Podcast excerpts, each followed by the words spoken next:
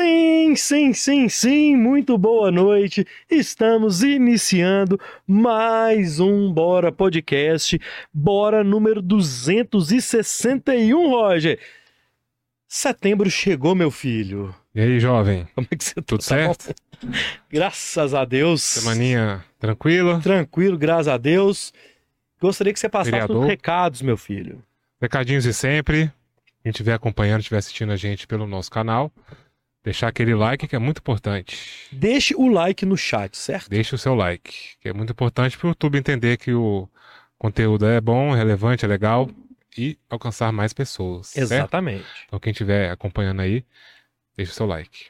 E quem estiver na TV, depois dá uma passadinha no nosso canal, deixa o seu gostei que, né, ajudar a gente é bom. Mande sua pergunta, participe, né? Participar, o chat tá aí, então manda salve, manda pergunta. É, quem quiser deixar uma perguntinha especial para a doutora, super chat tá aí para deixar um destaque. Aquela dúvida, né? Aquela dúvida Aquela que às vezes dúvida. você- não consegue perguntar lá no consultório, na clínica, você pode mandar aí no Isso. chat que a gente tira. A gente não vai fazer consulta aqui, não. Sim. Mas pode tirar uma dúvida, né, Rocha? Tá começando a investigar alguma coisa, né? É, tá algum disso, dúvida, é. algum disso, então a gente tá aí para ajudar, né? Exatamente. Depois faça o seu diagnóstico corretamente. Exatamente. Então, superchat. Quiser fazer um merchan também é bom, né? Pode fazer o mexão. Faz um merchanzinho, um cadê o postinho Floresta? Parou de fazer Parou. mexão aqui, meu filho. Pode fazer Os merchan. amigos pararam. Então, participe no- só no canal no YouTube, certo? somente no chat, Só no certo? chat. Então, quem estiver vendo pela TV, vem no chat. E Isso. deixa o like e a mensagem. Seguir o Bora em todos os lugares, batemos uma métrica importante. O que que aconteceu de ontem pra hoje no nosso Instagram, Roger? 200 mil seguidores. 200 mil seguidores no Instagram. graças Se eu não me engano, Roger, agora à noite eu bateu 201, Já bateu, hein? bateu 201. Eu acho que já. Então, obrigado a você que tá seguindo a gente aí, que também já tá 201, já 201. bateu mil hoje de diferença. Já tem 80 no Facebook. É. 485 mil no TikTok, 190 mil no YouTube, 90 mil no Cortes e 80 É. mil no Face, beleza? A meta é 100 mil no Cortes pra gente poder ter mais uma plaquinha. Mais uma plaquinha. Falta Que somente 10 mil. Mês que vem dá. Vai se manter esse ritmo, Mais, é, mais tardar mês que vem. mais tardar em metade de outubro. Isso. Então seguir o Bora em todos os lugares. Em todos os lugares. Principalmente no canal de cortes, que é o mais importante. Que é o primeiro link da Que é descrição. o primeiro link na descrição. E também nos- tem a opção de você ser membro, membro do Bora. E eu quero mandar um salve pro Kleber. Kleber, o bloco lá de contagem, já é membro do canal Opa. do Bora. Então, salve, junto. bloco! Virou membro esse fim de semana do canal de corte, se eu não me engano. Isso aí. Partiu, meu filho, sem Partiu? mais delongas? Acho que sim. Seguir o Bora em todos os lugares. Onde você estiver, estaremos lá. Estaremos lá. Arroba Bora Podcast. Ah, você que tá no Spotify ouvindo a gente, deixa aí a sua interação, que agora no Spotify também você pode deixar o seu recado para saber, é, pra gente saber o que você achou do episódio, certo? Certo. Bora então? Você que tá na rede 98 não tá entendendo nada, é o seguinte, a gente tá ao vivo no canal do Bora, no YouTube e também nos canais da rede 98, canal 29 em BH, 22 em Sete Lagoas, na Clara HD, canal 698 no portal da 98 98 Live, no app 98 Live, se você estiver ouvindo no radinho, você está ouvindo na rádio 98 FM, meu filho. Você que tá na TV e quiser participar do chat, tem um QR Code na sua tela, você coloca o seu celular, lê o QR Code, você vai cair no nosso canal do YouTube, você pode participar. E aqui no Bora a gente lê todos os chats. Roberto Andrade, boa noite. Chico César tá aqui com a gente, salve. Terezinha, boa noite. Rogério Carlos, boa noite. Papo, Re... Papo Resenha, boa noite, vai ser top, valeu. João Medeiros, Papo Resenha, Graziele. Então, quem for chegando, vai deixando o seu salve que a gente lê tudo no final, beleza? O Bora de hoje é com a doutora Lara da Almeida, doutora em distúrbios do, de- do desenvolvimento e mestre em psicologia clínica. Doutora, obrigado. É longa a abertura, né, Lara? Bem-vindo, obrigada, viu? Eu que agradeço a oportunidade. Obrigado mesmo, ô, ô, Lara. E aí, um dos motivos da gente né, ter procurado você e trazer, porque a gente traz muitas pessoas da área da saúde aqui no Bora, é, e acaba rolando muito esse assunto do TDAH, é, rola muito a papo de autismo e tal, e também tem a questão do setembro amarelo. Então, assim, calhou da gente querer trazer uma especialista, uma pessoa que a gente consegue destrinchar um pouco mais esse assunto, pra não ser só aquele corte, né, que a gente já está acostumado. Aí também aproveitar e falar um pouco dessa questão do setembro amarelo, a gente falar um pouco sobre essa prevenção à vida, beleza, Lara? Eu queria começar do início, doutora. É, como a gente, quando a gente gosta de brincar aqui em Minas Gerais, tem que começar tudo do início. Afinal de contas, o que, que é o tal do TDAH? Que muita gente fala TDAH. É TDAH. O que, que é esse? É um transtorno? O que, que é isso? E a partir daí a gente vai soltando as perguntas, pode ser? Pode ser, Então, pode. distrita pra gente o que, o que é, afinal, o TDAH. Tá, então é TDAH, porque é transtorno do déficit de atenção e hiperatividade. Ok. Tá? Ele é um transtorno que está ali no conjunto dos transtornos do neurodesenvolvimento. Por que, que é importantíssimo a gente falar isso? Porque os transtornos do neurodesenvolvimento são aqueles transtornos do que os o início dos sintomas devem estar presentes na infância. Ou seja, isso é muito importante, tá? Principalmente nesse momento que a gente está vivendo, que as pessoas estão entendendo e falando mais sobre TDAH. Então, esses sintomas, eles devem estar presentes antes dos 12 anos de idade Ok. tá? Então a criança tem que ter apresentado esses sintomas. Quais são os sintomas? Então são os sintomas relacionados à desatenção. Quais são eles? A criança tem uma dificuldade é, em se organizar, em fazer uma boa gestão de tempo, ela não presta atenção, então ela não se mantém por um tempo é, mais prolongado nas atividades, tá? Então esses são os sinais da desatenção, mas a gente tem os sinais da hiperatividade e da impulsividade. Hiperatividade, como o nome já diz, é uma agitação, Tá. né? Na criança, é, a agitação é motora. No adulto, a gente vai perceber que tem uma diminuição da agitação motora e tem uma agitação mental. O que é uma agitação mental? Agitação mental é diferente da ansiedade. Tá? Entendi. Agitação mental é eu tenho aqueles pensamentos que se sobrepõem. Então eu tô aqui falando com você, eu olhei ali atrás do quadro, vi alguma coisa, me lembrou uma outra informação, e assim eu vou tendo pensamentos que se sobrepõem Tá. tá? E aí, a, a hipera- a- isso, a hiperatividade, a impulsividade. A impulsividade é o quê? Eu tenho uma dificuldade de controle de impulso.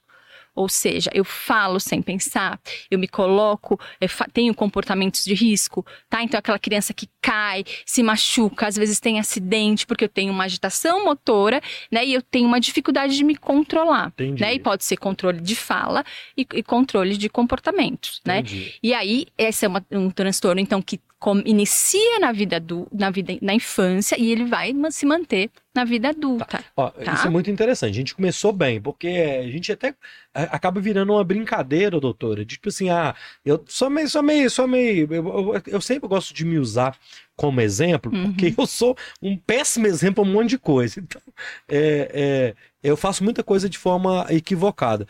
E não é eu com 40 anos me descobrir com TDAH, não. Isso. Então já tenho que ter um histórico desde lá da minha primeira infância, ah, pré-adolescência, com outros sintomas de vida adulta. É bom deixar isso claro, né, Isso, doutor? Isso é muito importante, Tá. tá? Porque o que acontece? Esses sintomas eles devem estar presentes em pelo menos dois ambientes, ou seja, a criança vai ter dificuldades em casa e na escola, Ok. no lazer, tá? E esses prejuízos são importantes.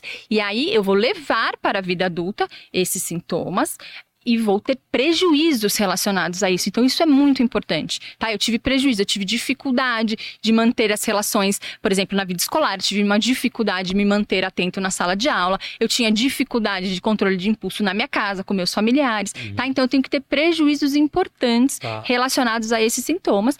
E aí, é, na vida adulta, esses sintomas permanecem. A gente tem uma diminuição da hiperatividade, da impulsividade por conta do amadurecimento neurológico, Uhum. tá? Então, o, nosso cérebro, ele se forma, ele forma completamente na vida adulta, próximo ali dos 21 anos, e aí essa área do controle de impulsos, ela é a última área a se formar, então eu tenho essa diminuição desses sintomas na vida adulta, mas eles permanecem, e os sinais de desatenção também. Entendi. Tá? Então isso é importante, porque as pessoas falam, ah, eu tenho TDAH, etc. Porque, ah, eu tenho uma dificuldade de manter o foco, eu sou desatento. E aí a gente tem que pensar muito no estilo de vida, se quiser entrar nesse. a gente- Podemos, bora? Tá. Aham. Então o que, que a gente vai entender hoje?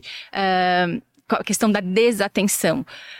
A gente tem um ritmo de vida bastante acelerado, a gente tem as redes sociais que são formadas ali para manter a gente ali, mas num- numa de uma forma frenética. Então eu fico muitas horas ali, mas vendo conteúdos de, de pouco tempo ali, de curta duração, Uhum. tá? A gente tem uma dificuldade relacionada ao sono, então, principalmente nas grandes capitais, né? Então a gente não dorme a quantidade suficiente de sono, isso vai Uhum. trazer prejuízos cognitivos, vai prejudicar a atenção, memória, tá? Então a gente tem que avaliar estilo de vida, alimentação saudável, exercício físico. Então tem algumas questões é, que podem trazer prejuízo que a gente está percebendo, porque cada vez mais as pessoas ah, então todo mundo tem TDAH, né? Porque Todo tem. mundo da correria, né? Isso, mas tem a ver um pouco com o nosso estilo de vida. Então, quando a gente vai avaliar o adulto, e a gente vai avaliar o adulto, não tem problema. O adulto pode não ter tido, aliás, é comum que não tenha tido diagnóstico lá na infância. Aham. Só que eu preciso investigar essa infância, entender se essa desatenção, se essas dificuldades aí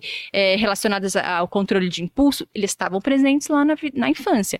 Se não, a gente vai pensar em estilo de vida, a gente pode pensar em outros transtornos Tá. mentais também. Vamos lá, assim, eu vou- continuar na questão do, do exemplo. Então, eu tô pensando eu lá no, no Colégio Batista.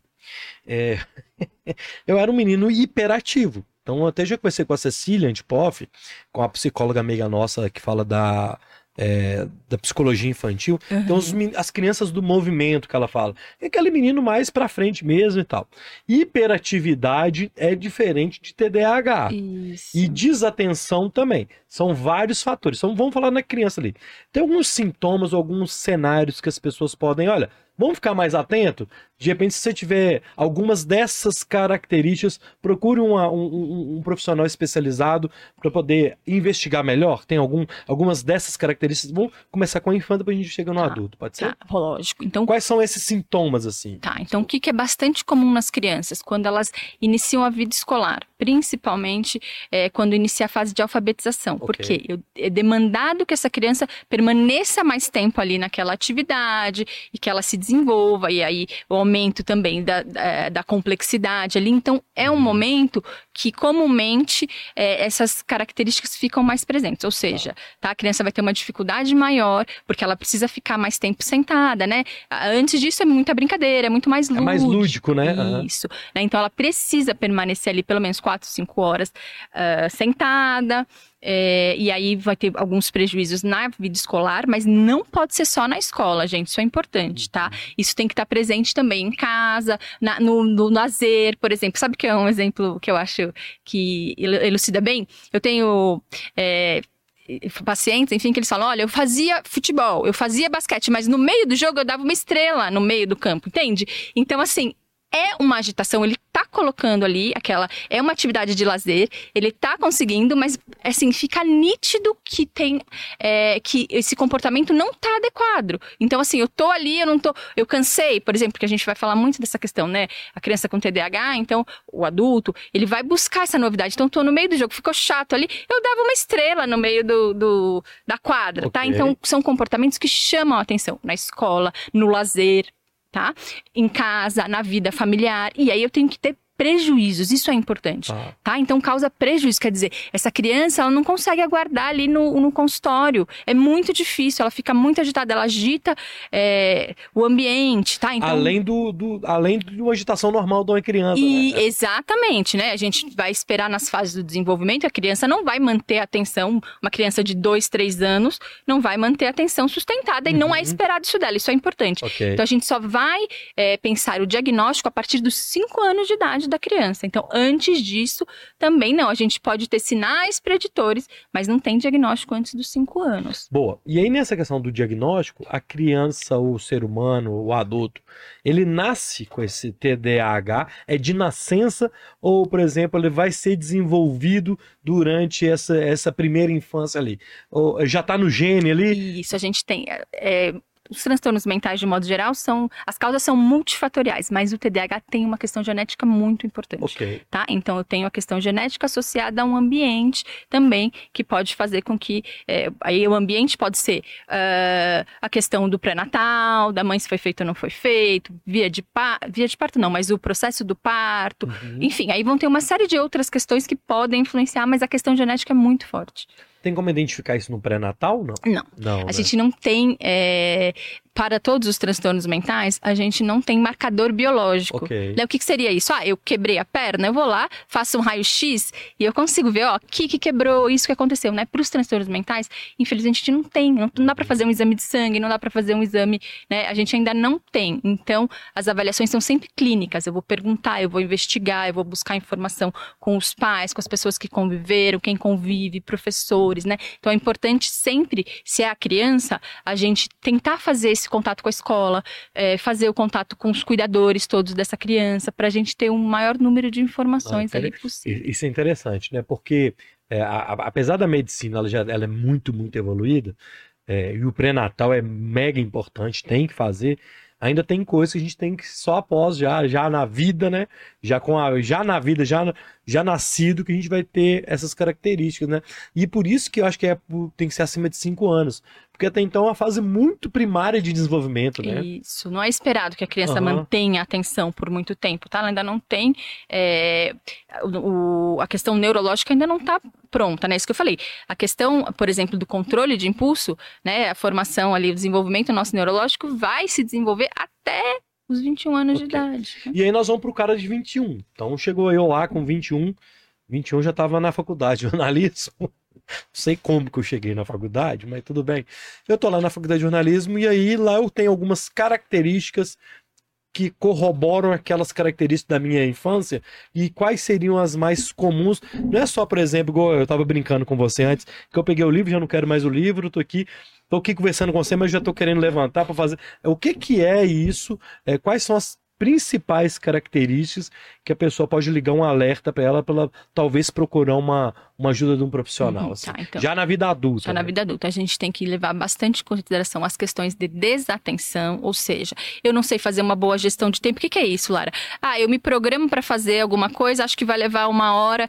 Me programo muitas vezes mentalmente, né? Porque essa organização vai estar muito prejudicada no adulto com TDAH. né? Então ele imagina que ele vai conseguir é, fazer algumas atividades ali na manhã, quando ele percebe, ele fez uma daquelas. Ou é, era o que, ela, que, o, que, ela, que ele gostaria e não conseguiu fazer. Então, a gestão de tempo, que é isso. Uhum. Quanto tempo você precisa para tomar banho? Ah, acho que em uns 40 minutos eu tô pronto. Nunca tá pronto. E aí, às vezes, ou se adianta ou se, ou se atrasa. Não tem a questão da organização. Então, organização mesmo do dia a dia, da casa, perde, esquece as coisas. Mas, gente, tem que ser com uma frequência importante. Não é assim, ai, eventualmente eu esqueci, ai, eu não dormi bem. É isso que a gente tem que entender. Tem que ter uma frequência importante, né? E tem que acontecer também nas diferentes áreas da vida. Ou seja, isso acontece na minha casa, isso acontece no meu trabalho, isso acontece quando eu vou marcar com os meus amigos. Eu nunca consigo chegar, estar no horário, tá? Então a gente precisa olhar para essas diferentes áreas. E nas ambiências também, né? Isso. É no, no lazer, no trabalho, no esporte, no, no estudo. estudo,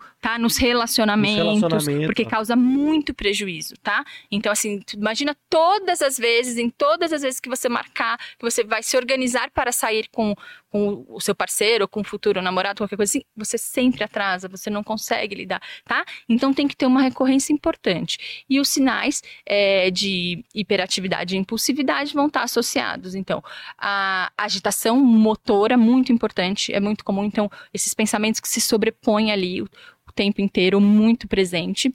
E os comportamentos de risco que a gente também vai ter que observar.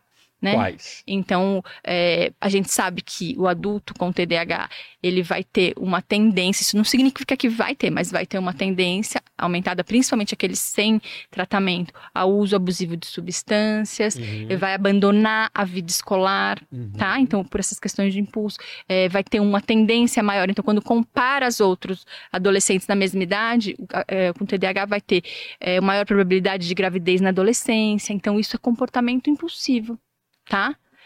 Não, é, é bom deixar claro que não é que vão, vai acontecer. Isso. São características, na sua maioria, que podem acontecer. Isso, é uma né? tendência. Quando a gente compara as- os adolescentes que não têm o TDAH, né? A gente compara com aqueles que têm, o- aqueles adolescentes com TDAH, eles têm uma tendência aumentada. Isso não é regra. Isso só a gente precisa olhar, né? Como uma questão de saúde pública. A gente sabe que se eu tenho um maior risco, eu preciso trabalhar, eu preciso tratar, eu preciso entender. E Quando a gente fala da impulsividade, a gente pode falar ó, de. Tem algum momento de algum tipo de agressividade também? Não. Não, né? Não. Não é uma pessoa que fica agressiva, não. É diferente isso, né? a agressividade não faz parte do critério de transtorno TDAH. Agora, ele pode falar uma coisa e se arrepender?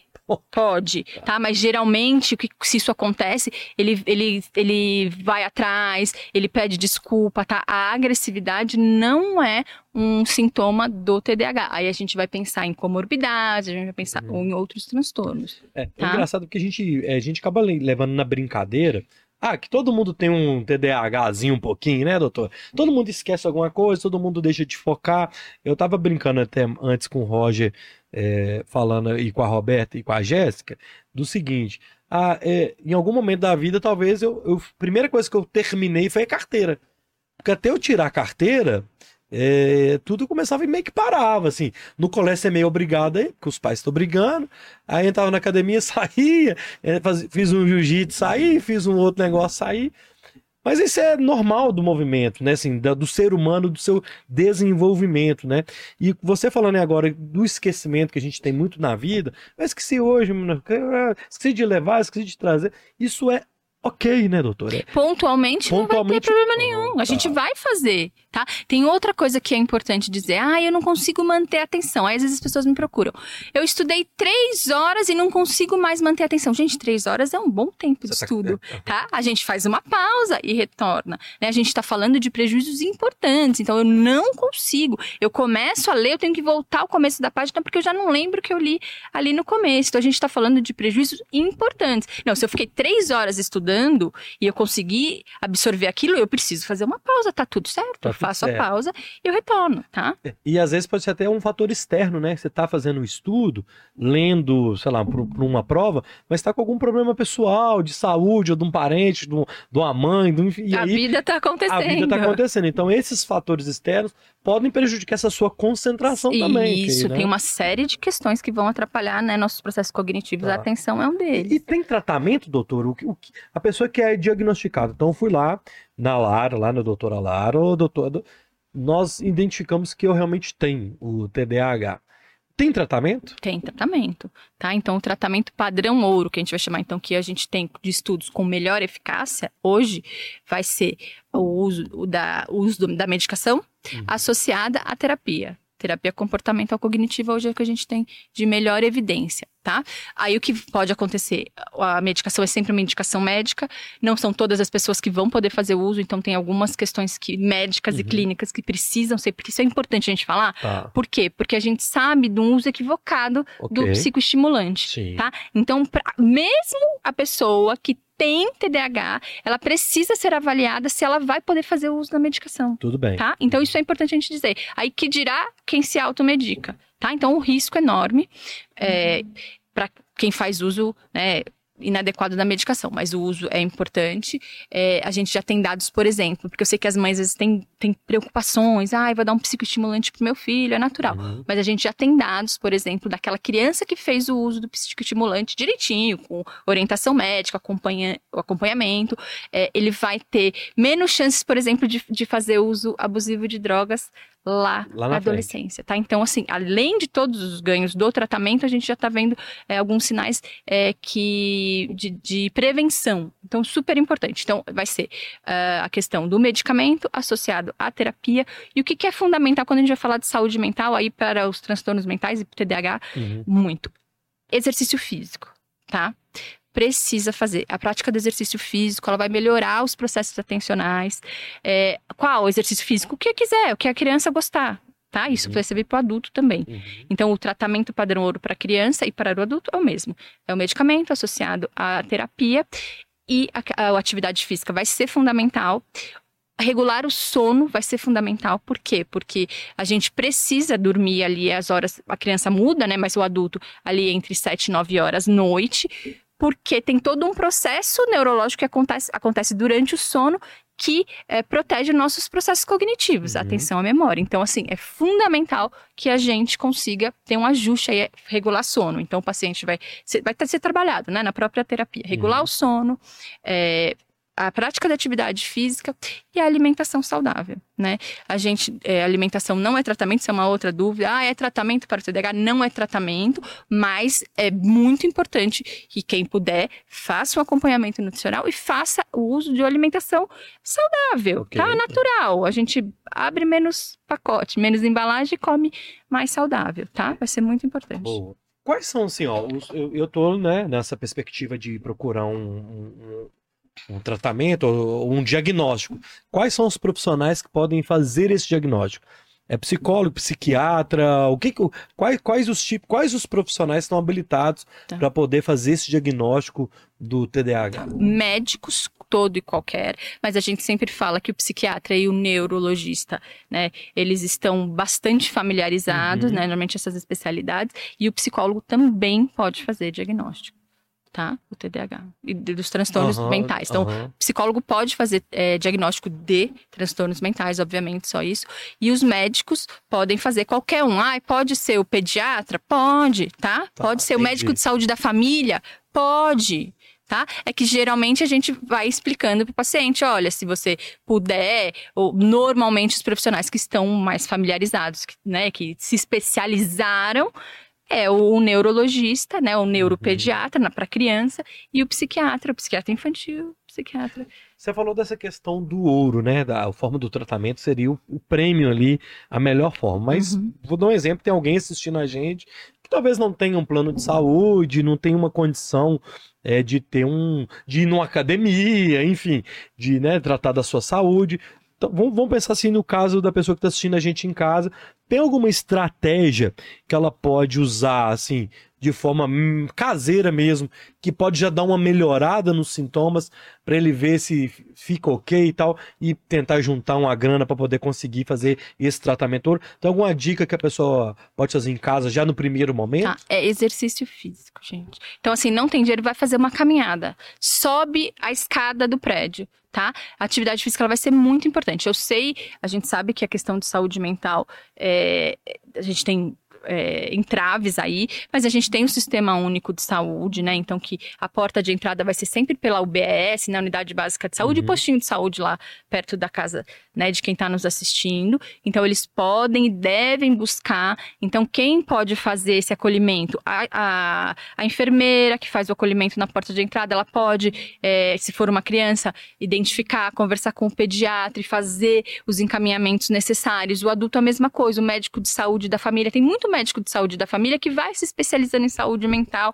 e que depois até, porque é, é um problema que a gente está vivendo em saúde pública, a gente vai falar acho um pouquinho Sim. mais para frente, né?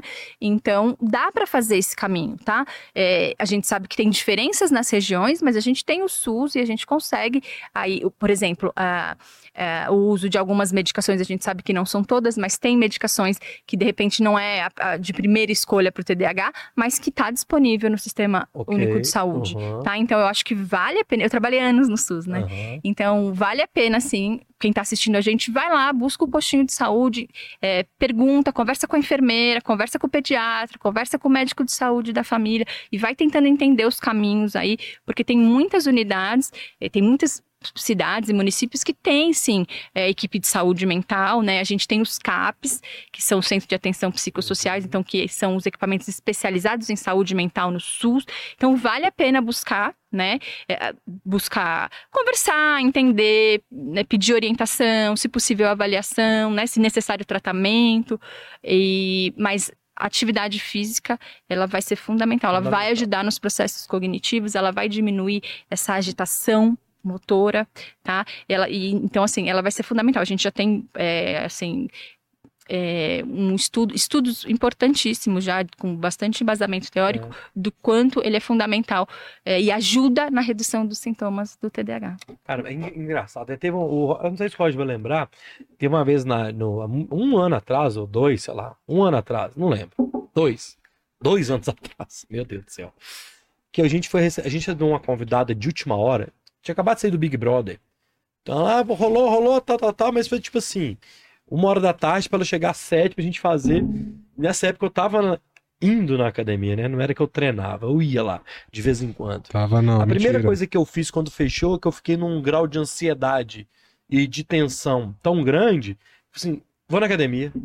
E eu fui, fiz lá, sei lá, 30 minutinhos de esteira, eu já voltei diferente, mas foi assim, algo inconsciente meu, nem sei, eu tô Uhum. lembrando disso aqui agora, inclusive. Uhum. Que nunca mais eu voltei, né? Deve ter um ano que eu não vou lá. Mas engraçado que eu, eu usei isso pra tirar a tensão É isso mesmo. no dia. E eu nem sei porquê. Foi instintivo isso. Que doideira. E eu lembrei disso aqui agora, você falando. E, e tira um pouco da tensão, né? O, Isso. o, o exercício físico. Isso. E, E, aí, ajuda a dormir melhor. Isso. E aí, para quando a gente vai falar da questão da atenção, eu, eu tô treinando a minha atenção ali, porque eu preciso fazer movimentos repetitivos numa série, etc, etc. Então, isso cognitivamente é importante também. Tá? Tem estratégias para quem está diagnosticado tentar focar ali um pouco mais ou manter essa concentração. Isso já, já pensando mais no, no- no cara na vida adulta, no nosso caso aqui, que tá nessa correria do dia a dia. Tem algum exercício que eu posso ajudar a melhorar a minha mente, a focar um pouco mais? Tem, tem coisa que a gente pode fazer? Por exemplo, não ir na academia e desistir na primeira, não é, né? Não, então a prática de exercício. é, Então, o que que a gente. Vou falar uma coisa que as pessoas com TDAH ficam muito bravas comigo, mas é o que a gente precisa e é o que a gente tem de evidência. É rotina. Tá? Eu sei que é um desafio, é difícil por conta da própria organização, né? é, que é ali que tem, mas é a rotina. A rotina vai ser fundamental. Ela vai ser difícil no começo, ela vai ser desafiadora. Eu converso com os pacientes assim, ó, não fui hoje, não- amanhã não vai, depois não dá. Volta, só volta. Eu fui um dia, faltou três, faltou quatro, retorna. Tá? Ah, Então a rotina, ela é fundamental. É difícil, é um desafio, mas é possível, né? Então isso é uma das coisas que eu coloco nas redes sociais. entendi. E sempre é, tem um comentário ou outro, algumas pessoas ficam bravas, mas é isso que a gente, assim, essa é ins- um instrumento importante que funciona. É difícil, sim, é um desafio, mas ele vai trazer resultados, tá? Então a gente começa trabalhando rotina como? Nunca querendo fazer uma rotina executiva, a gente começa com pequenas é, mudanças na rotina. Ah, vamos começar a rotina da manhã? Sim, com duas atividades. Pronto. A gente vai repetir, repetir, repetir, repetir, repetir. Ah, internalizei. Como escovar os dentes? A gente não escovou os dentes, a- aprendeu lá de criança. A gente levanta e pensa, eu vou escovar os dentes? Não. Normalmente você levanta e já tá, tá fazendo, porque virou um hábito que eu já não preciso parar mais. E a rotina precisa se transformar assim também. Pelo menos pequenos pedaços do dia. Então a rotina, ela vai ser fundamental para melhorar a qualidade de vida da pessoa com TDAH. E tem exemplo, você, né, obviamente tem, mas eu queria entender isso, de gente que se esforçou tanto que virou, a rotina virou do cotidiano. Sim, claro. Funciona, né? Funciona, funciona, funciona. É porque eu fico naquela perspectiva de, ah, não vou conseguir, porque Uhum. é difícil mesmo. É difícil mesmo, tá? Gente, vamos pensar o seguinte: é, pensem aí, pessoas que vocês admiram, atletas de ponta. Vocês acham que é fácil para eles seguir a constância e a rotina? Também não é, tá? Então é um desafio, óbvio, óbvio, é um desafio muito maior para pessoa com TDAH, né? Isso a gente não pode negar. No entanto, TDAH não é um transtorno incapacitante. A gente tem tratamento, a gente tem estratégias e sim, é possível. Ansiedade e o TDAH é a mesma coisa, assim. Todo cara que. to- Todo diagnóstico. Vou começar de novo. Todo paciente diagnosticado com TDAH é uma pessoa ansiosa? Não, mas não tem nada a ver? Não, não. Então, quando a gente vai pensar na comorbidade, então o que, que são as comorbidades? Eu tenho um, um transtorno associado a outro, uma doença associada. Então, por exemplo, a Ah, tá. obesidade com hipertensão, Ok. tá? Então, e, então a gente vai pensar nas comorbidades, nos, nos transtornos mentais. No adulto com TDAH, os- as comorbidades mais frequentes serão ansiedade e depressão. Ah, Tá? doutor. Então, essas são as mais frequentes. Então, por isso que é muito comum que a- a- a- o paciente apresente essas. do- Quando eu vou conversar com um paciente, né, vou explicar, enfim, eu falo. Me fala o que, que você entende por ansiedade. né? Então, geralmente, ele- alguns não sabem explicar, mas o que, que a gente vai entender, assim, bem rapidamente? A ansiedade, ela está relacionada à preocupação e medo. Ou seja, eu tô é, preocupada, eu vou lá no Bora Podcast, será que vai dar certo? O que será que vai acontecer? Será que eu vou falar alguma coisa? Então eu tenho medo e preocupação. Esses são os pensamentos. Isso é ansiedade.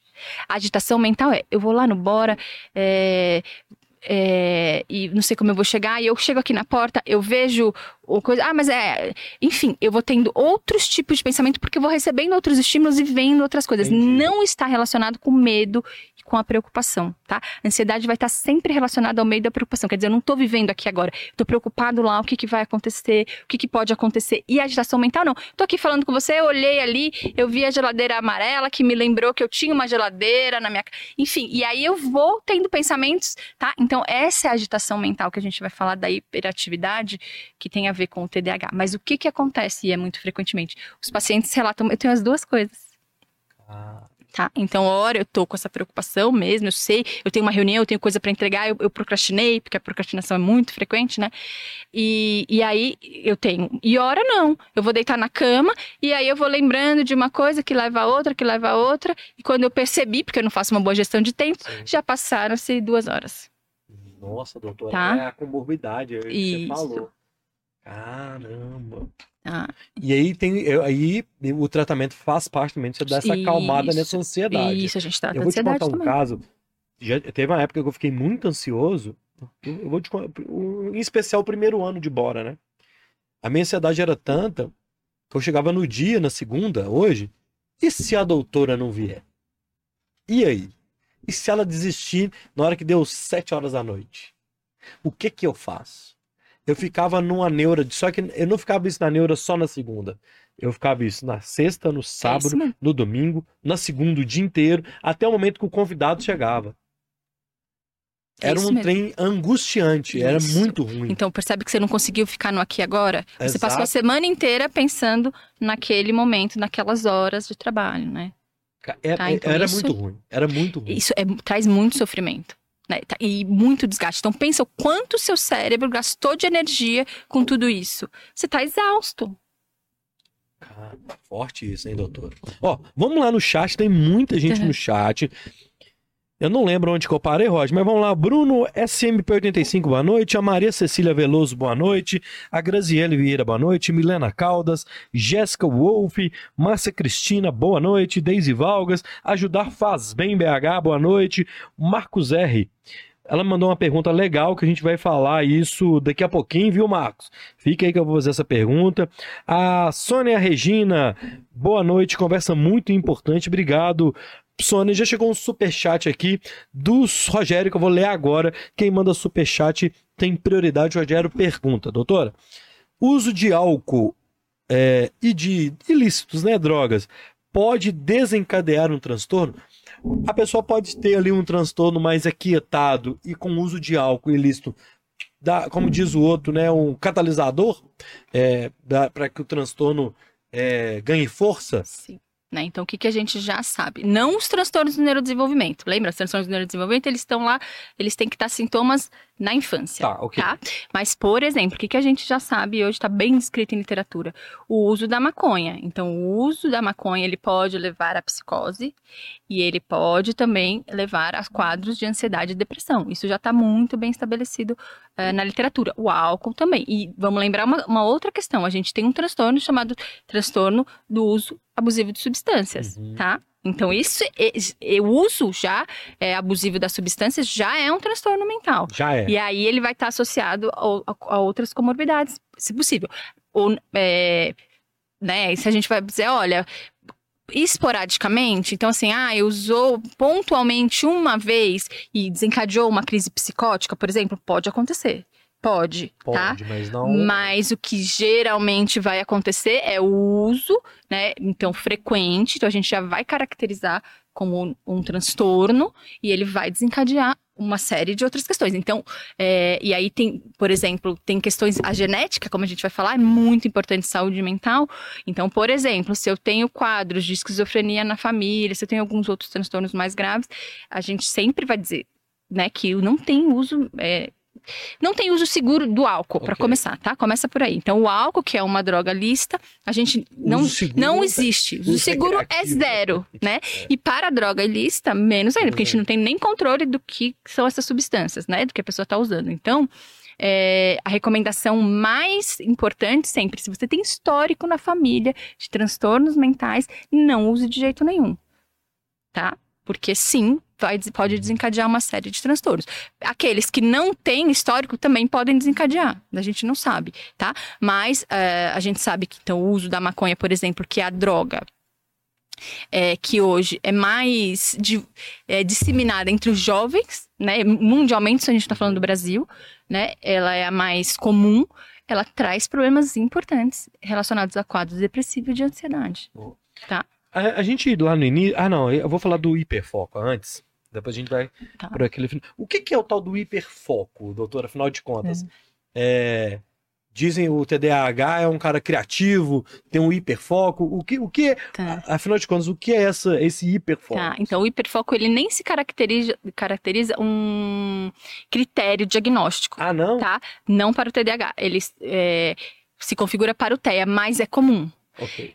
Para alguns. Então, assim, primeira coisa, não serão todos os pacientes com TDAH que vão apresentar hiperfoco, tá? Então, essa é a primeira questão. O que, é esse hiperfoco? Eu tenho um interesse é, extremo num tema, numa atividade. E aí eu posso permanecer horas naquela atividade, né? Então, eu posso permanecer naquele, no computador e passar a madrugada. tá? E passar um tempo importante. E aí aquilo pode fazer muito sentido por um período e depois eu já não, eu não tenho interesse, tá? Então é esse interesse exagerado e restrito numa atividade, num tema, tá? Específico. Não é característica de todas Tá. as pessoas com TDAH, nem é Entendi. critério diagnóstico. Mas na prática, a gente vê. Diferente do transtorno do espectro autista, que sim, né? Que Que, é ele- que eles vão ter uma restrição por temas, por interesses, tá? Boa. Que faz parte do critério. A gente já falei lá no início, ô, doutora Lara, da questão do setembro amarelo, Uhum. que é um setembro, que é uma campanha, né? É, Isso. Eu não sei nem se ela só é nacional ou se ela é mundial, não sei te dizer. Ela é ampla, né? Mas é uma campanha do, de combate, de de valorização da prevenção ao vida, suicídio. de prevenção ao suicídio. né? Isso. E para a gente chegar nessa dessa questão do suicídio, eu queria fazer a pergunta do seguinte, é, do seguinte tema. Que a gente falou do TDAH é ansiedade. E você falou que é, a depressão é também uma comorbidade do TDAH. Então, o- como é que é? Como é que desenrola essa depressão para o paciente com TDAH? E a gente vai falando um pouco mais da depressão. Tá. é, e eu vou também dar os dados aqui. Ô, Roberta, se você puder me mandar o link, que eu perdi o link, para a gente dar, passar o serviço lá do CVV. Então, o TDAH, a depressão também é uma comorbidade do TDAH, né? Isso. E a depressão, ela vai se dar, então vamos falar só rapidamente os sintomas da depressão. Então, é aquela falta de perspectiva de futuro, então a pessoa não vê, é, não consegue enxergar ali é, é, coisas positivas na vida, ela tem uma baixa energia, ela tem é, um cansaço importante, ela pode apresentar muita sonolência, ou pouca sonolência, ou pouco sono, necessidade de sono, e ela vai necessariamente apresentar pensamentos suicidas. Tá? Então, esse é o quadro que a gente são sintomas relacionados à depressão. No TDAH ou como qualquer outra comorbidade, ela vai se é, vai ser descrita da mesma forma, tá? Tá. Então, aquela pessoa que é, tem uma visão cinza de tudo, não, né, não tem mais interesse, perde o interesse. Então, esse é um quadro é, do transtorno depressivo e um dos, dos critérios, então, é o pensamento suicida, né? E aí a gente vai ter é, Vamos falar só rapidamente, por favor, acho que fica mais fácil. Então, esses são os critérios. Tá. Aí, o que que acontece? Quando a gente vai pensar eh, na questão do suicídio, a gente tem comportamentos suicidas. Isso acho que é importante da gente falar. Então, quais são esses comportamentos? A primeira coisa, a ideação. Então, eu tenho uma ideia, eu tenho pensa meus pensamentos de que eu não tenho valor, de que eu não deveria estar mais aqui, eh, de que não faz mais sentido. Então, eu sentido. tenho essa ideia, né, de que morrer não seria um mau negócio, tá? E aí eu tenho um plano suicida que é diferente. Então eu já penso em maneiras de é, conseguir é, chegar de fato ao suicídio, tá? E, e aí eu tenho as tentativas de suicídio. Como são as tentativas? Eu tenho aquele plano, eu coloco em ação, mas eu não é, me suicido. Né? Eu faço essa tentativa e aí, a depender das formas, né? Não tem fórmulas que são menos letais, então essa pessoa, ela continua ou ela tem esse quadro depressivo, ela fez essa tentativa, mas ela não se suicidou. Tá? Então é importante a gente diferenciar isso Uhum. até pelo critério de gravidade, ou seja, se a pessoa, é, por exemplo, já fez uma tentativa de suicídio diferente do que as pessoas falam por aí, ai, fala, quem fala não faz, etc. Não, se ela já falou, já tem um problema, mas se ela já tentou anteriormente, isso é mais grave ainda. Tá? Então, a, a- a depressão ela vai estar presente como comorbidade no TDAH ou em qualquer outro transtorno dessas formas Ok. tá? Então, agora tem um ponto importante. O suicídio, ele não necessariamente vai ser é, um ato do depressivo, tá? então, isso a gente precisa Ah, tá. destacar. Então, o que que acontece? É porque a gente tem esse, esse preconceito, né, doutora? De que o depressivo, quem chega no ato, normalmente é o cara que tá nesse estado depressivo, né? Isso. Então, o que, que a gente vai ter que pensar? É, que sim, de, de 96 a 98% dos, é, das pessoas que cometeram o suicídio, então que se suicidaram, elas apresentam sim algum transtorno mental Tá, que pode ter sido diagnosticado ou não. Isso é importante. tá. Tá bom, mas a gente tem aquela outra parcela menorzinha é, que não necessariamente é, apresentou transtorno mental. E aí, quando a gente vai falar dos transtornos mentais, sim, os transtornos de humor, que a depressão é um deles, e o transtorno bipolar, eles são os transtornos em que a gente vai encontrar maior frequência de suicídio, tá? Mas depois a gente vai seguir com os transtornos de uso de substância. Tá? Que a gente está falando, que é uma outra comorbidade muito frequente na pessoa com TDAH. Cara. Tá? E aí, seguida por transtorno de personalidade. E depois esquizofrenia, enfim, aí vem outros, tá? Então a gente já tem é, essas informações. O que, que, é importante? Porque às vezes a gente fala, ai, é, tem sinais, então é um, é um, paciente de transtorno, né, com transtorno mental, então já estava tratando, já tinha sinais, e a gente consegue perceber, e numa boa parte da parcela a gente, da população a gente vai conseguir perceber, mas a gente tem que lembrar também que vai ter uma parcela pequenininha da população que não tem transtorno mental e que é, pode estar passando por uma situação situação de muito estresse, passou por uma perda importante, então a pessoa está com muito estresse e perdeu o emprego. Uhum. Então ela vai ter um ato ali impulsivo, okay. tá? E não necessariamente por conta de um histórico. Isso é importante a gente dizer por quê? Porque às vezes as pessoas, os familiares que já vão sofrer muito com a situação do suicídio, vão se sentir mais culpabilizados. Ah, eu não percebi, não deu sinais, então a gente tem que ter calma com isso, tá? Tá, uma parcela importante, a gente vai ter sinais, mas a gente tem uma, uma parcela ali menorzinha, bem pequenininha, que é, pode não ter dado sinais e aí o familiar a gente tem que acolher, né? Esses uhum. familiares, os amigos, quem fica, tá? Porque senão a gente estigmatiza é. uma situação que é tão delicada. Eu queria passar o serviço aqui, doutora, pra Sim, gente, né, se alguém estiver assistindo a gente e, né, ouvindo na rádio, na TV e no YouTube, o Bora fica lá no YouTube.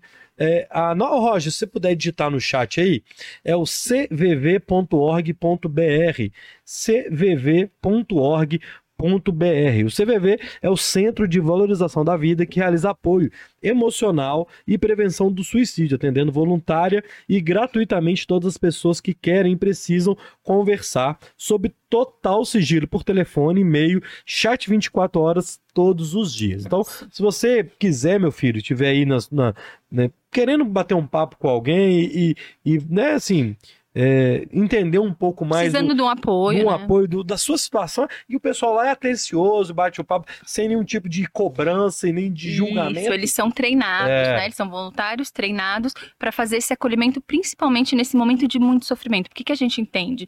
O, o, ato do suicídio, ele acontece porque eu tenho uma eu tô em sofrimento enorme, né? Uhum. A pessoa não consegue perceber que tem possibilidade de futuro, que aquilo é momentâneo, que é passageiro, uhum. né? Que as uhum. coisas podem melhorar não consegue ter essa visão. Então, num ato impulsivo, ela tira a vida. Então, o que, que esses profissionais aí. Não, não são profissionais, gente. O que, que essas pessoas voluntárias são treinadas é conseguir dar esse acolhimento nesse momento em que eu tô com dificuldade de controle de okay. impulso tá? E aí eu, eu consigo preservar a vida dessa pessoa, que ela não faça, tá? Isso não é tratamento, mas é um, uma possibilidade valiosa, importante, valiosa, né? Um trabalho legal que, que, que já é antigo, o CVV, Sim. né? Já tem acho que mais de 10 anos. E a turma tá lá disponível, tem Isso, 20... Aqui. Olha, tem atendimento que eu tenho certeza que é 24 horas, eu não Ó, sei se estão todos. Vamos lá, chat, telefone, o número é o 188. Você pegar o seu telefone e colocar 188, 24 horas vai ter alguém para te atender e bater um papo, trocar uma ideia é, e tirar você um pouco dessa angústia aí, meu filho. Ou então no, no site cvv.org.br tem o chat que tem uns horários de segundo, de domingo a domingo, só que um horário normalmente de 9 da manhã, uma da manhã, é, e sexta, sábado e domingo, à tarde, à noite, beleza? E lá também tem um e-mail que você pode mandar ou e-mail, que aí que você vai fazer um cadastro lá, ó, com seu e-mail, é, confirmar seu e-mail e mandar a mensagem que eles te respondem na hora. Então, cvv.org.br ou ligue no telefone 1 88. Isso é importante a gente estar tá passando esse, esse recado aqui, porque é nos momentos de dificuldade que a gente encontra. É, e eles estão é... treinados, eles são treinados a, a orientar tratamento. Então, assim, é um trabalho bem importante. Boa. Eu quero. Ô, oh, Roger, ah, como é que tá aí o chat? Eu posso ir no chat, porque aqui tá girando aqui para mim minha tela, meu filho. Hã? Então tá rolando aí, né? Então, então, beleza, então vamos lá. Aí, eu, doutor, eu vou no chat. Tem, uhum. muito, tem muitas pessoas no chat. É, e eu queria mandar um recado para você que está é, assistindo a gente é, na 98, que é o seguinte: eu vou pedir à doutora um, um chá, uma, colher de chá. Nós temos mais 10 minutos na TV só. Então a gente vai continuar fazendo no YouTube, pode ser? Pode. Então a gente finaliza na TV daqui 10 minutos e a gente, se tiver mais alguma pergunta, a gente faz mais alguns minutos no YouTube. Aproveitar que a doutora tá aqui, nós vamos aproveitar, meu filho. Eu gosto é disso, entendeu? Então, é, vamos fazer o seguinte. Deixa eu ver aqui como é que tá a minha pauta. E a gente, de repente, eu faço o chat só na. Só na. No YouTube, hein? Deixa eu ver aqui. Vamos ver. Quem- sabe faz ao vivo, tá, doutora? Eu queria falar de uma outra coisa, da inflexibilidade cognitiva. Então vamos, vamos falar disso e a gente vai ler. o- Você que tá na 98, coloca o celular agora no QR Code, corre lá pro YouTube. Quando a gente terminar aqui, a gente fica lá no YouTube, beleza? Então vamos falar sobre aqui a inflexibilidade cognitiva. Ela é presente na vida de quem tem TDAH? É não só do TDAH, mas Não só. não só, O tá? que, que seria essa, essa inflexibilidade cognitiva? E, e- Pra gente falar de uma forma bem simples, sabe aquele Pô. pensamento 880? Sei bem.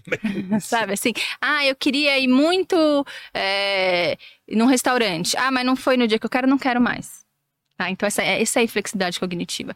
Se eu fiz É o uma- passivo-agressivo, doutor? Não, não, não, não. Então eu, eu tive, eu fiz um, eu fiz um, às vezes não é porque no TDAH não tem organização, então não tem necessariamente um planejamento, mas eu imaginei que é, a situação iria acontecer de uma determinada maneira e ela não acontece. Tá, então, então assim, eu não quero mais. Então, se não for daquela forma, eu já não quero mais. Então, isso é a flex- inflexibilidade cognitiva, Ah. tá? De uma forma bem simplificada. Mas no TDAH pode acontecer, ou É. não? Não, pode acontecer, Pode, vai, tá. acon- é bem frequente acontecer, tá? Mas não é o único transtorno que a gente vai perceber essa, essa questão, tá? Então a inflexibilidade cognitiva ela tem a ver com essas questões do, do nosso pensamento. Então, se não for, se não aconteceu da maneira como eu planejei, eu já não quero mais. Ah, Tá? Ou então, vamos pensar. ahn, Eu sei bem como é que é isso, viu, doutor? Eu, eu sou então, me dá um assim. exemplo. Se não é do meu jeito, eu já não quero mais também, não.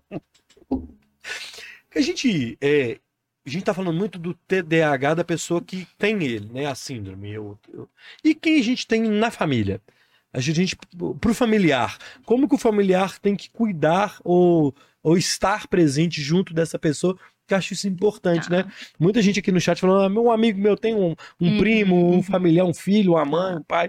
É, como é que é o tratamento, como lidar com uma pessoa dentro da nossa casa, às vezes até o próprio parceiro, a própria Isso. parceira, né? Assim, Uhum. E a gente tem que saber lidar com isso também, né, É? Então, assim, a primeira questão é buscar informação de qualidade, né? Os, os familiares, quem convive, isso é importante.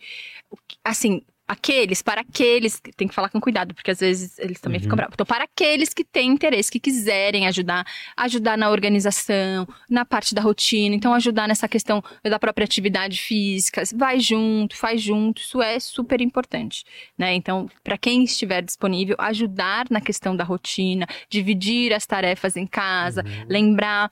é, mas não é fácil também para o familiar. Então vamos pensar assim no relacionamento amoroso, né?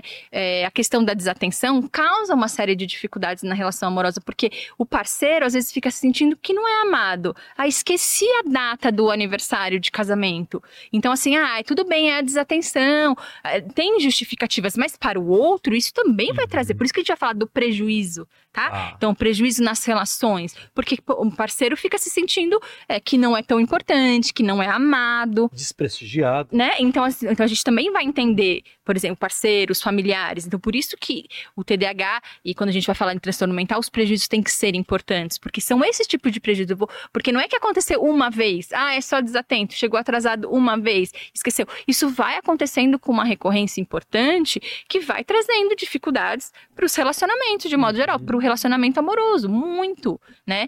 Então, o parceiro ter essas informações ajuda muito.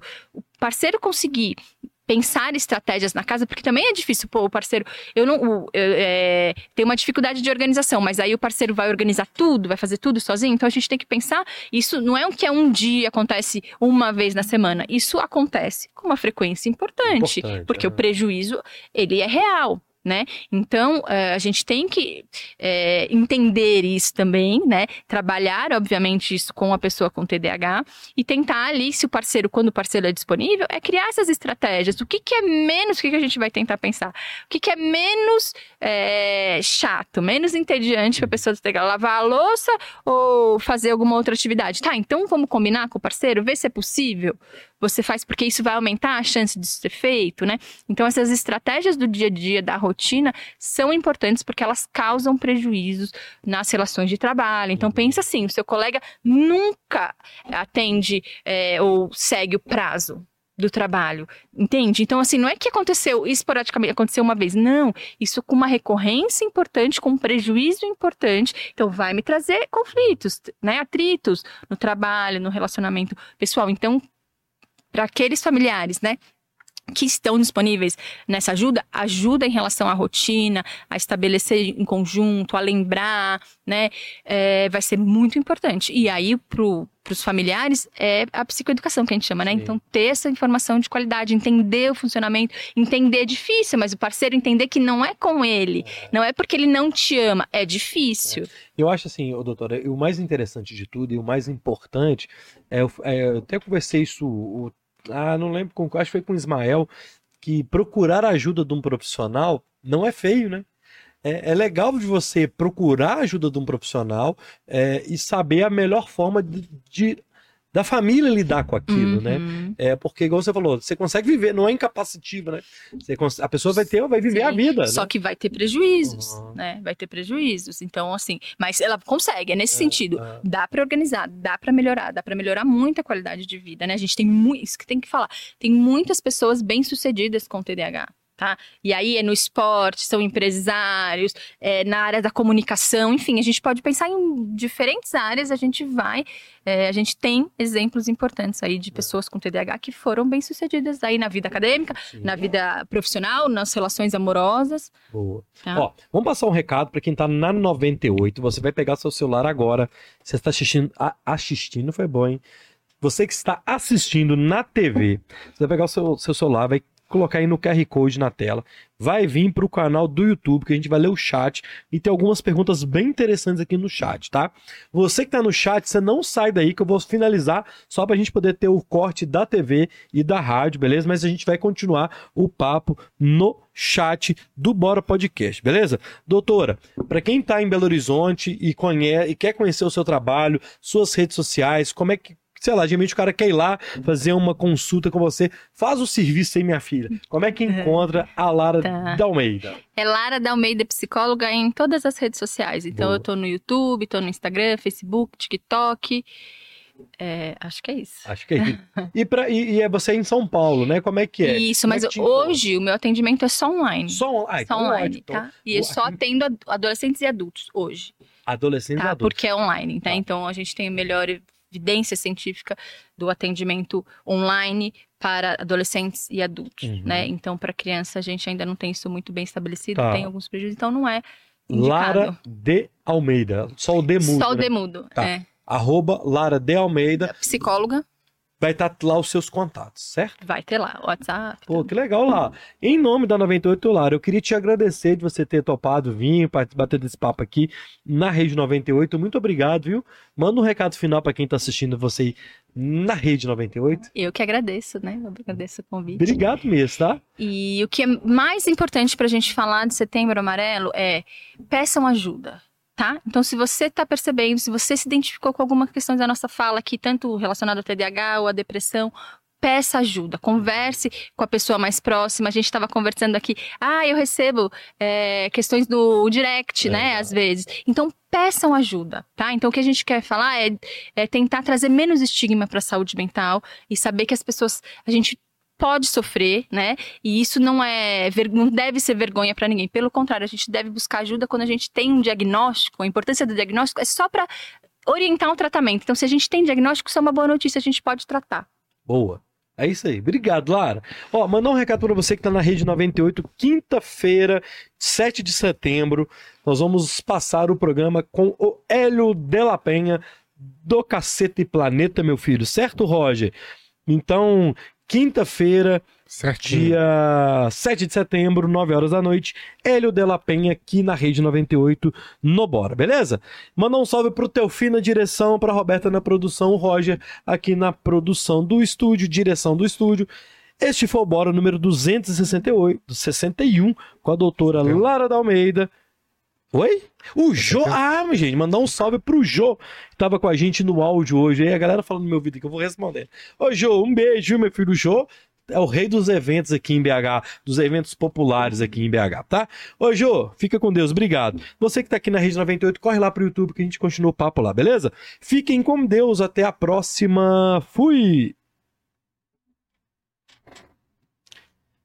A gente continua o papo aqui no YouTube, ô doutora Lara, que é um trem meio louco, tá, minha filha? Vamos começar aqui com a pergunta do Marcos. Tá bom. Poderia simplificar diferenças entre TDAH típico e os relacionados a síndromes? Exemplo, síndrome X frágil. Tá. Eu não sei Então o que, que vamos lá. É, é, a síndrome do X frágil é um- uma doença genética, tá? Então é completamente diferente. Ok. Tá? O que, que pode acontecer, que pode talvez seja o caso dele, pode haver uma comorbidade. Então ele tem uma síndrome que é genética associado ao transtorno mental que é o TDAH, tá? E aí essa pessoa vai ter os sintomas de ambos Uhum. as questões, Ah, tá? tá. Tanto da síndrome quanto do TDAH, tá? Mas não tem uma correlação direta, é, é uma comorbidade, tá? E não é a, a mais frequente, mas é uma comorbidade. A gente vai ter comorbidades para uma série de questões, tanto nos transtornos mentais, quanto na- nas doenças genéticas, quanto quando a gente vai pensar é, nas doenças de um modo geral. Então, por exemplo, o exemplo que é bem simples que as pessoas entendem é a obesidade associada a diabetes, né? Então a gente vai ter diversas comorbidades Tá. ali. Boa. E não necessariamente existe uma correlação. Ok. tá? Boa. Sônia Regina. Boa noite, conversa muito importante. Obrigado, Sônia. Milena, eu já falei o nome dela. Realmente, atividade física ajuda muito. Obrigado, Milena. Maria Fernanda Medeiros, rotina é tudo. Começar o dia com atividade física já me ajuda a organizar o resto do meu dia.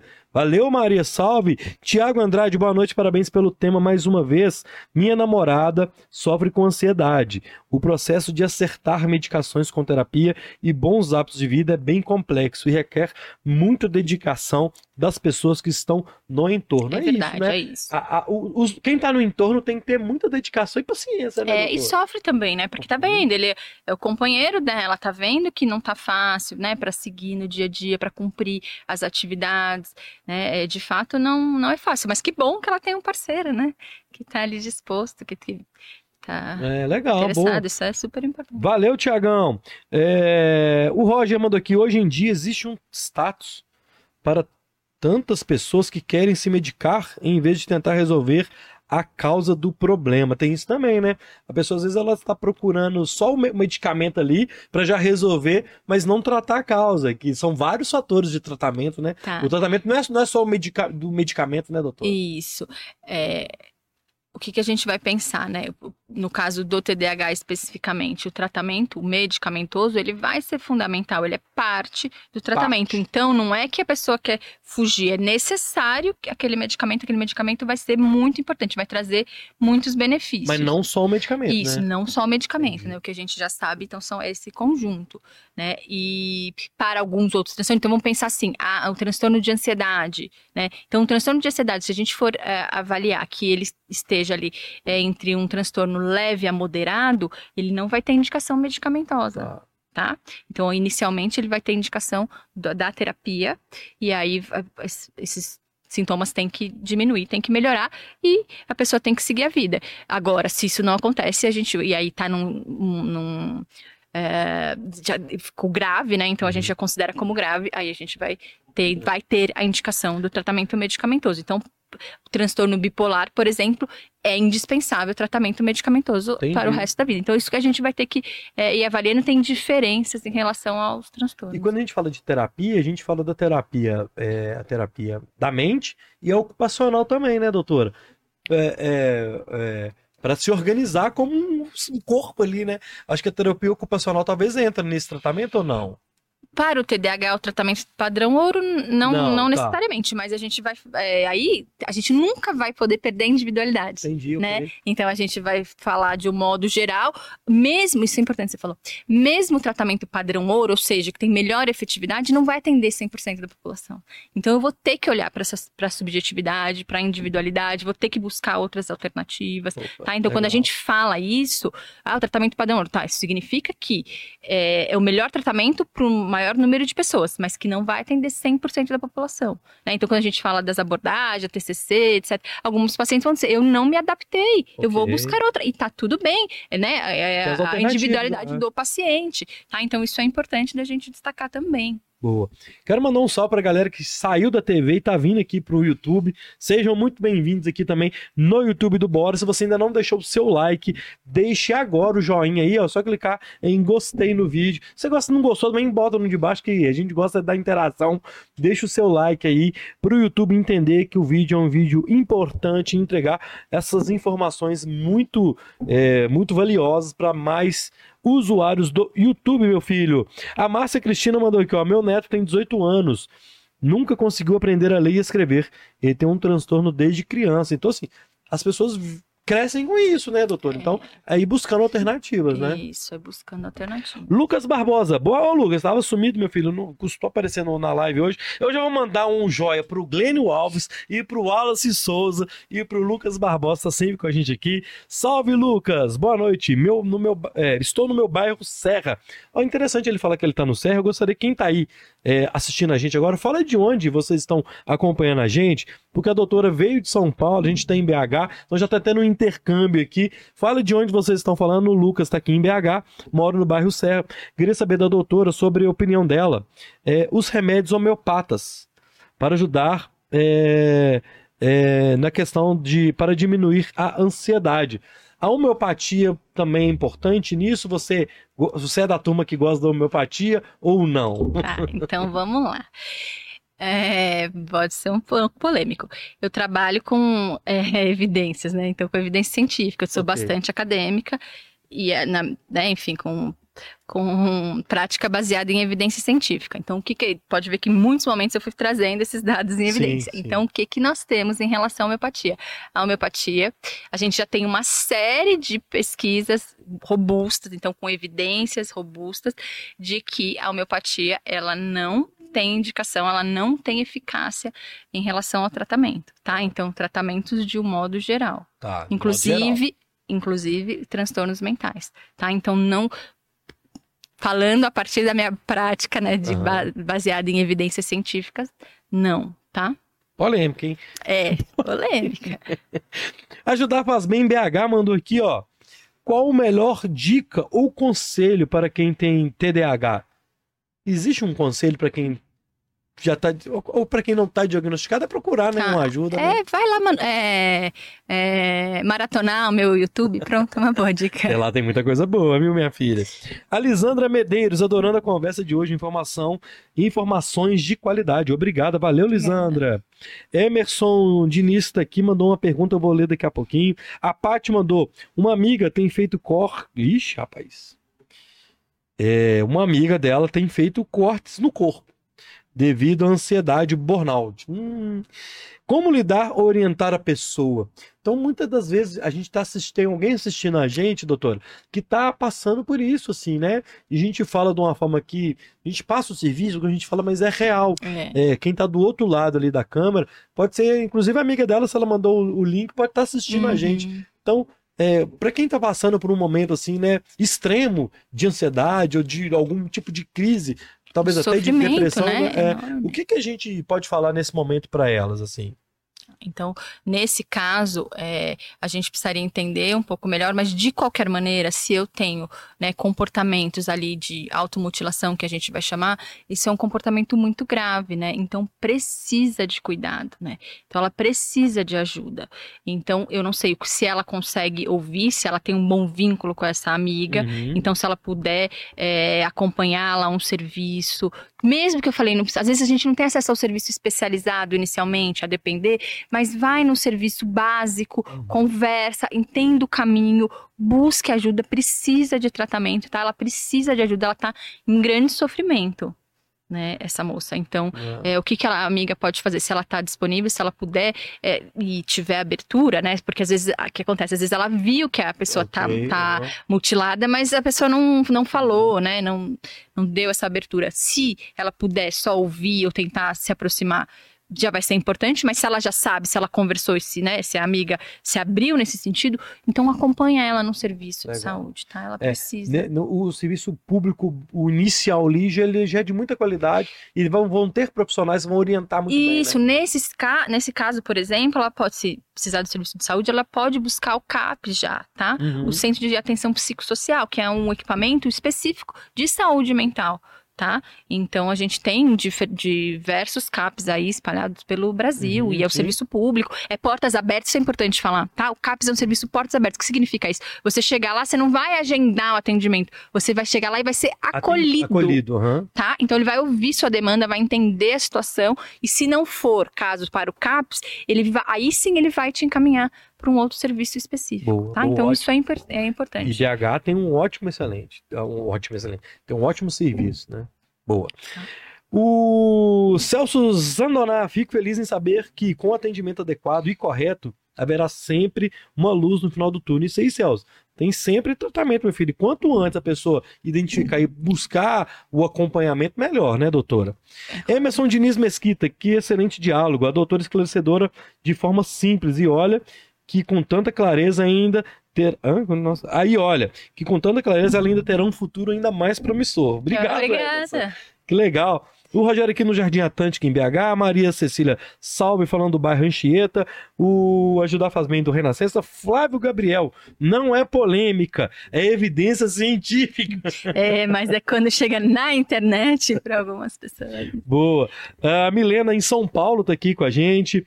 É, a Nayane, de Confins, Minas Gerais. Também sou psicólogo e estou amando o conteúdo. Aí é uma Ah, colega sua. obrigada. Nayane Rafael. Valeu, Nayane. Obrigada, Nayane. Obrigado, Emerson lá do bairro da Graça, o João Oscar conectado, ainda que seja nos últimos momentos. Ô, João, não tem problema. Na hora que a gente finalizar, você pega a live, volta o vídeo, que tem muita informação, muito conteúdo, beleza? É, a Maria Cecília mandou aqui parabéns, Luiz, pela coragem de trazer tema complexo de uma forma sempre séria. pro- pro- porém leve. É porque eu levo a vida desse jeito, minha filha. É sério, mas também tem que ser leve, né, doutora? Não, Nós já é, temos mas, problema demais. mas é difícil mesmo entrar Ó, nesses temas. Tem uma pergunta aqui que ele tá falando de um medicamento. Tá. Eu não sei se a gente pode falar disso no YouTube. Pode, Roger? Pode. Vamos falar. Se a doutora achar que, né, é, é, não sei, né, porque a gente não, não pode medicar. É, essa e eu sou intenção. psicóloga, né? Então, É, então vamos lá. Ela assim, medicação ó. é só médico. Medicação. A lisdefaxfentamina de 70mg, no caso da síndrome do processo de assistência via SUS, devido ao custo é facilitado, devido ao desemprego, desassistido e aguardando o acamamento do SUS. Ah, então eu entendi a É, pergunta. É, né, uma- precisa- um medicamento específico que tá.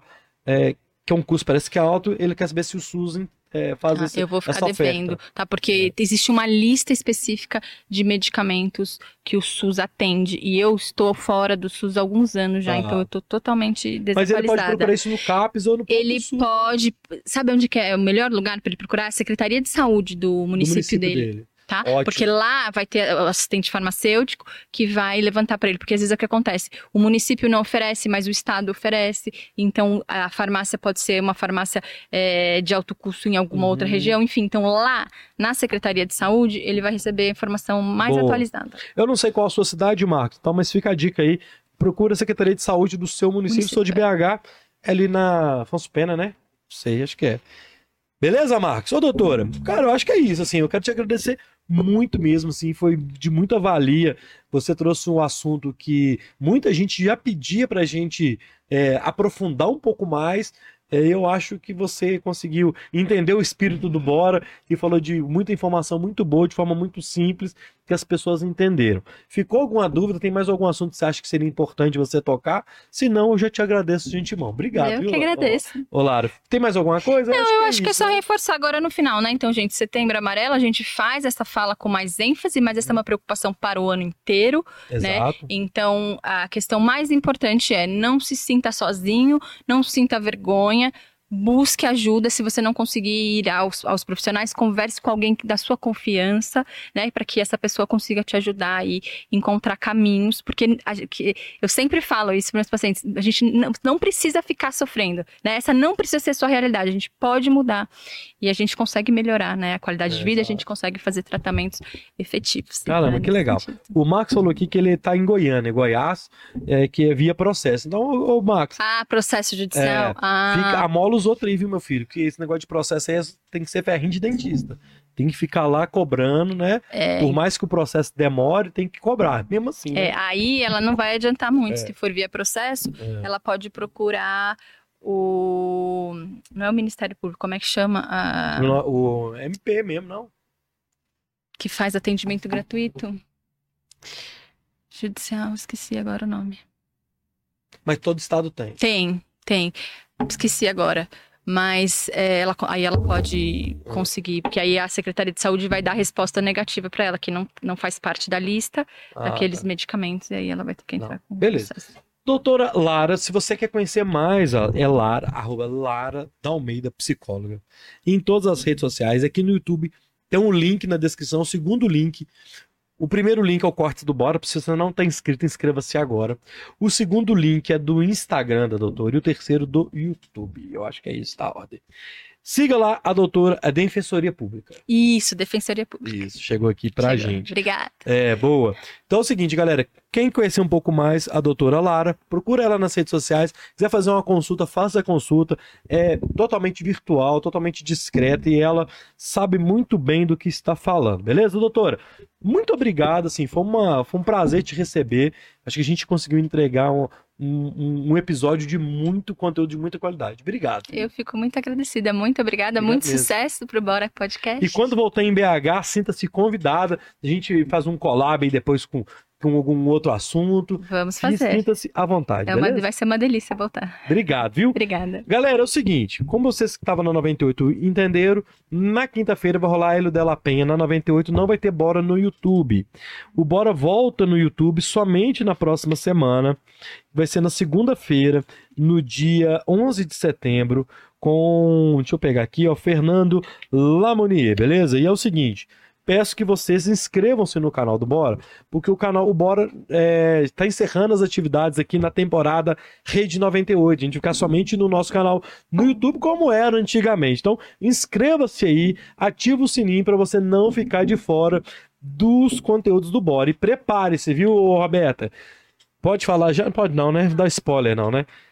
Na, na segunda quinzena de setembro, é polêmica em cima de polêmica. Então é o seguinte, sem spoiler, siga o Bora aí, ativa o sininho, que só pra... Ah, não vou falar não, da, só a estreia no estúdio novo, pra quem é aqui de, de BH, é polêmica. Então já fique ligado que vai ter muita polêmica, vocês gostam de umas polêmicas, no Bora a partir da segunda quinzena. Então semana que vem a gente encontra novamente na 98.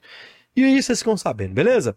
Obrigado, Roberta, na produção. A Jéssica também tá na equipe nova do Bora. Obrigado, Jéssica. Valeu, Roger. Na direção do estúdio, hoje foi o Bora 261 com a doutora La- Lara Dalmeida. Eu falo muito em bola a língua. Fiquem com Deus. Até segunda-feira que vem. Fui.